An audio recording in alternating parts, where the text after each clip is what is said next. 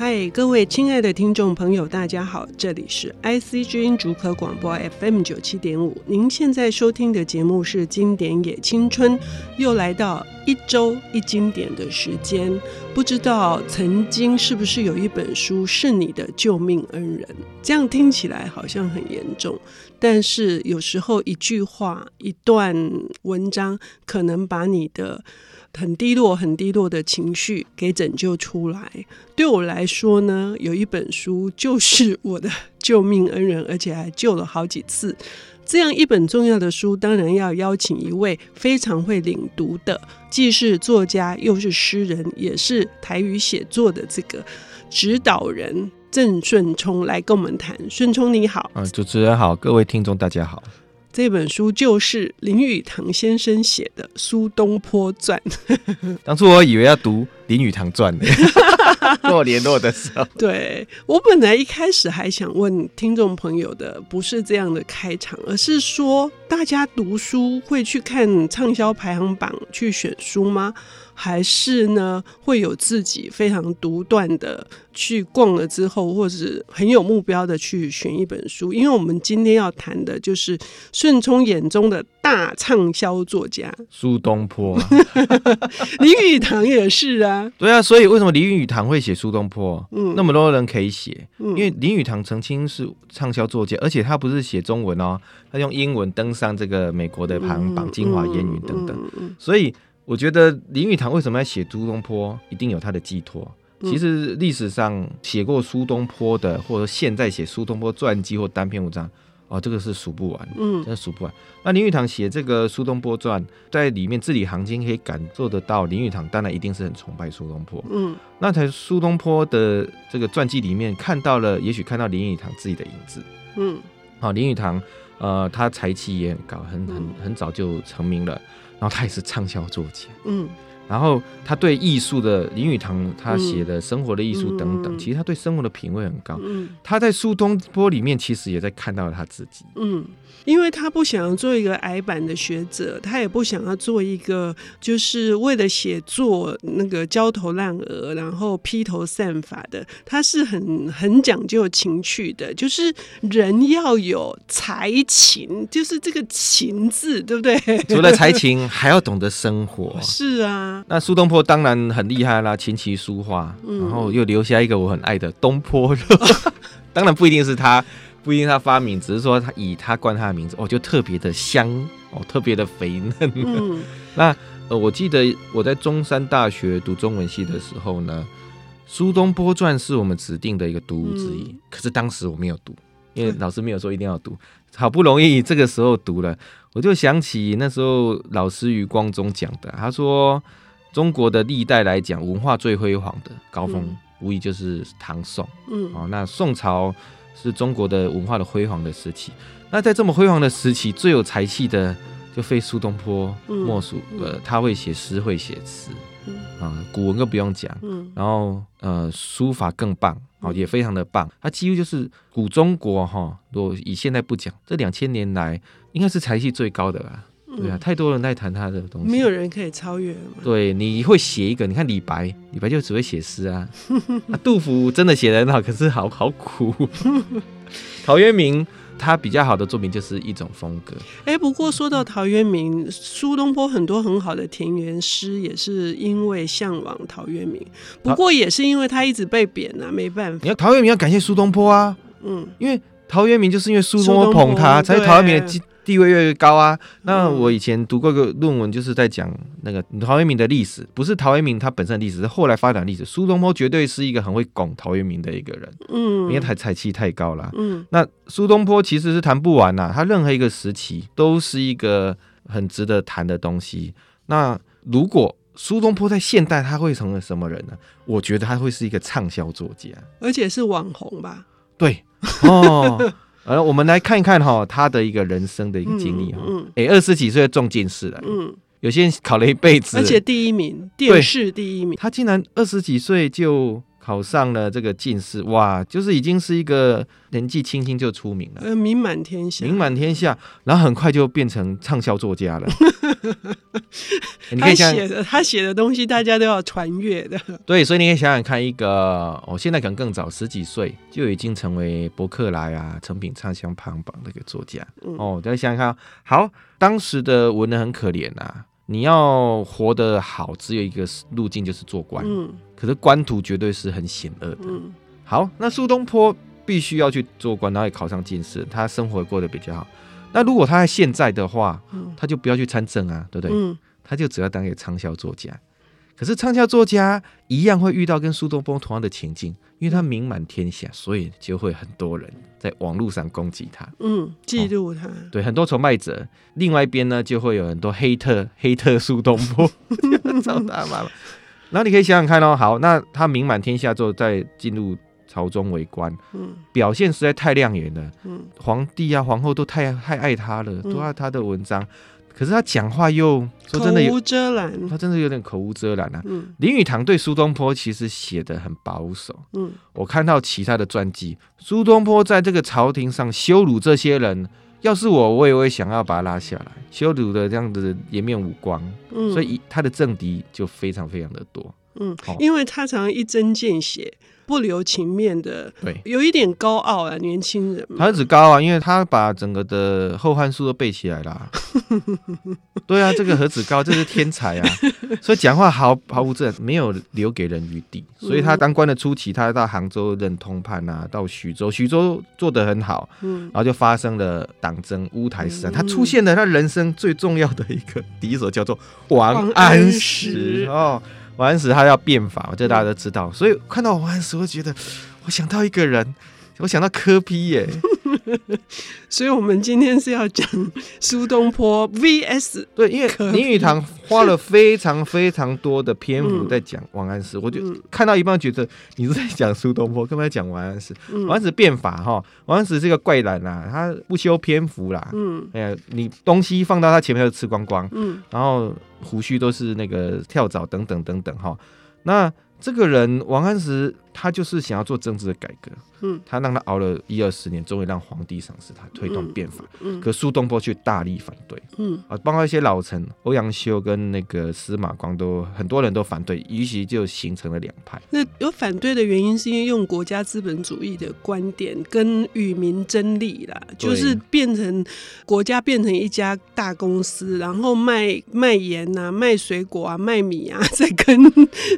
所以林语堂为什么讲这么多呢？其实是这一本书是一九。四七年出的，那遇到一个事情，共产国共内战嘛。嗯、那林语堂在里面很多寄托讲的是当时共产主义啊，嗯、共产主义的一个状况，国家集权主义。嗯、其实他透过这个王安石的变法，其实在谈到这个东西，嗯、而且写的非常的细。嗯、对，所以林语堂当然他还是比较偏于这个民民主自由这一派的。嗯、他从王安石的变法。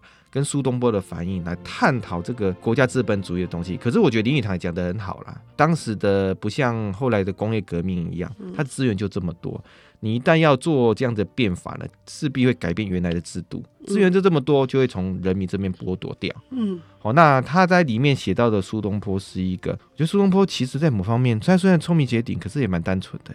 他觉得看这些人民这么可怜，他就为他讲话。哎，这两个倒倒量，一下都下跪啊万字，他意思。你可以看到林林语堂呢，不断在讲说他上书给皇帝、给太后呢，就是几万字。对，就是因为人民太苦了，所以他不得不为民喉舌，但是却引来各式各样的挞伐。你现在看到网红这个某某呃，我们政府推一个政策，他就写几万字在骂。所以呢，他后果如何呢？他当然就是很悲惨的。我们接下来要来听听他如何悲惨法。我们休息一下。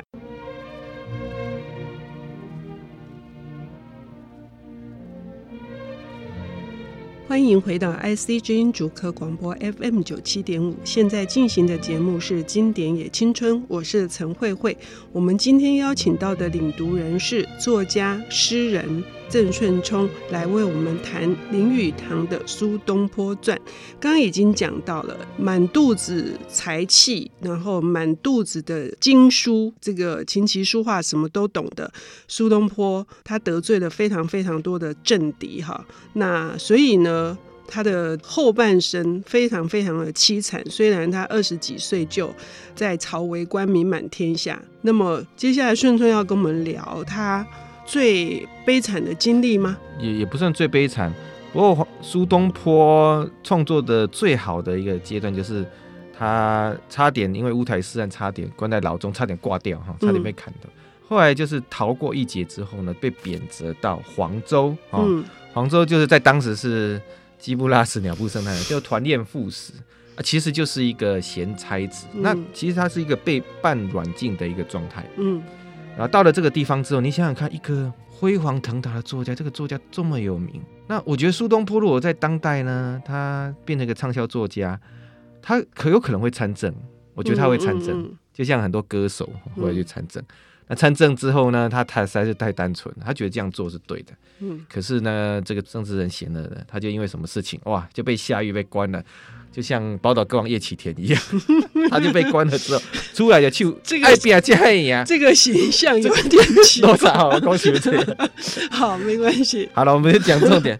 总之，他被贬到了桃园之类的嘛。我要逃那个就是黄州，黄州哈，然后他就在这个地方。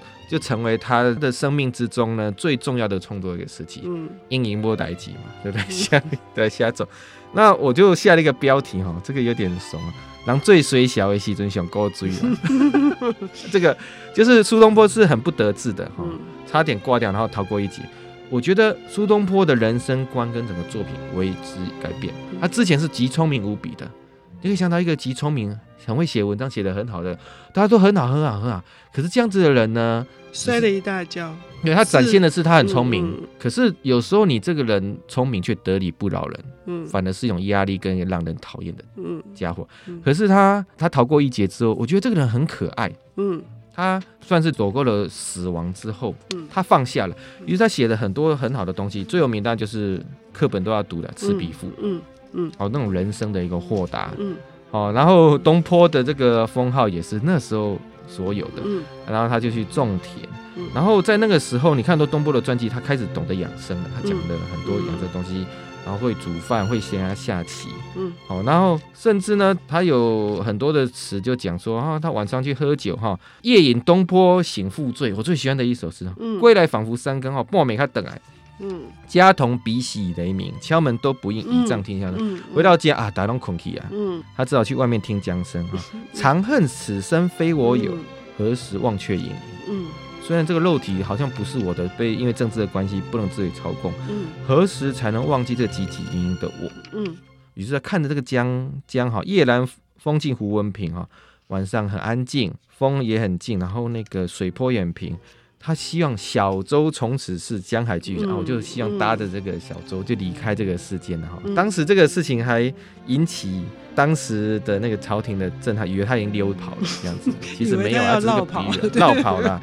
那我觉得以前我在读中文系的时候呢，你如果谈到宋朝的两个大词的，一个是辛弃疾，嗯，他是扛得起，嗯，苏东坡是放得下，嗯。他曾经、嗯、这句话真好，我觉得他讲的很好。嗯、这个东西很简单的人生的道理，嗯，好，尤其是对这种天才来讲，嗯，他得到了那么多东西，那么有才华，他如何放下？反正苏东坡放下了之后呢，他写的作品海阔天空，海阔天空。有时候人呐、啊，哈，有时候你跟你喜欢一个人，并不是因为他多厉害，嗯，而是因为你觉得这个人很可爱，嗯。苏东坡从他也许你遇到他就是一个在公司里面啊、哦，这个人就是很有能力。讲话咄咄逼人，学历又很高，你不会喜欢这个人。嗯，可是有一天他被贬谪之后，做了一件错事的时候，他承认自己的错，他可以坦然去面对这事情，跟大家说抱歉的时候，而且他因此而交了很多好的朋友，他就会交到很多好朋友，你会觉得这个人很可爱。嗯，好，那苏东坡当然呃诗词不用讲，那当然那时候写的那个他写的很多的书法，嗯、他的书法苏东坡的书法很可爱哦，圆圆胖胖歪一边。嗯。圆圆胖胖歪一边，七写哈，当 当然很多书法的一个术语啊。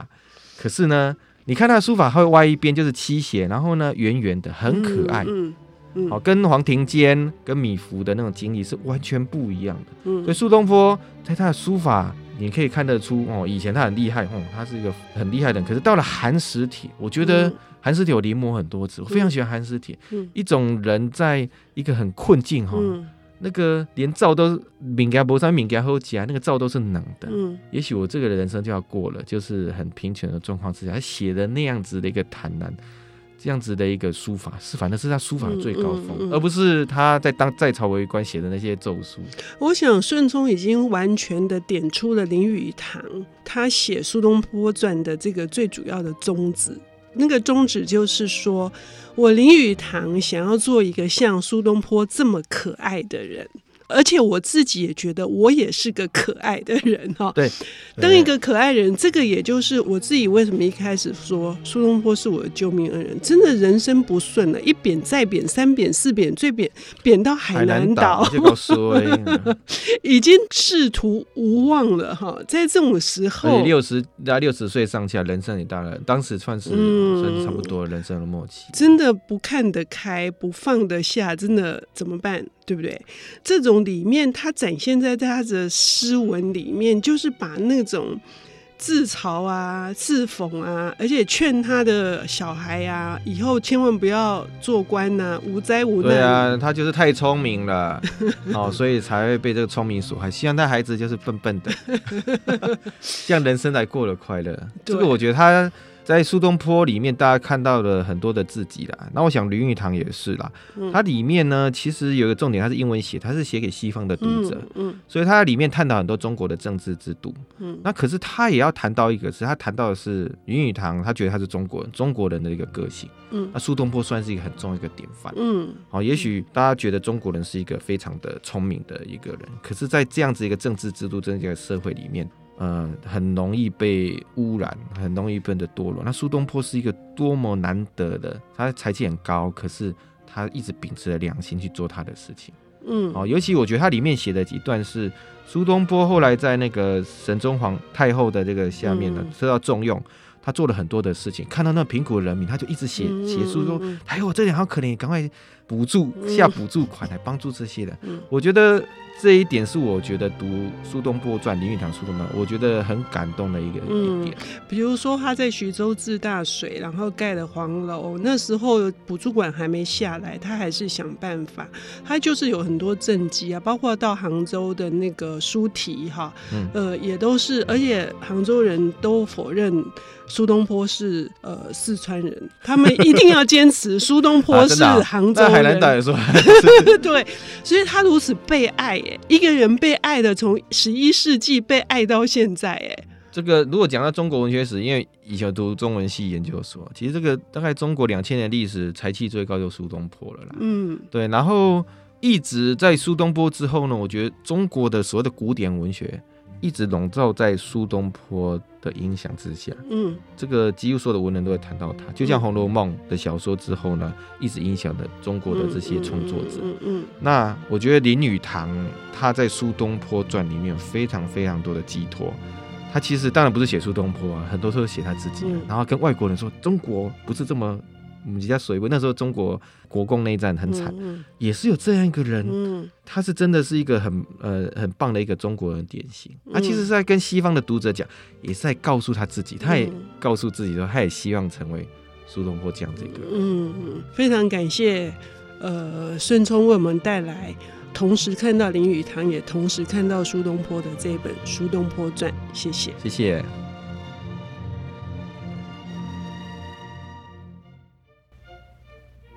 本节目由 IC 之音与 Rimu 阅读最前线联合制作，经典也青春与您分享跨越时空的智慧饗宴。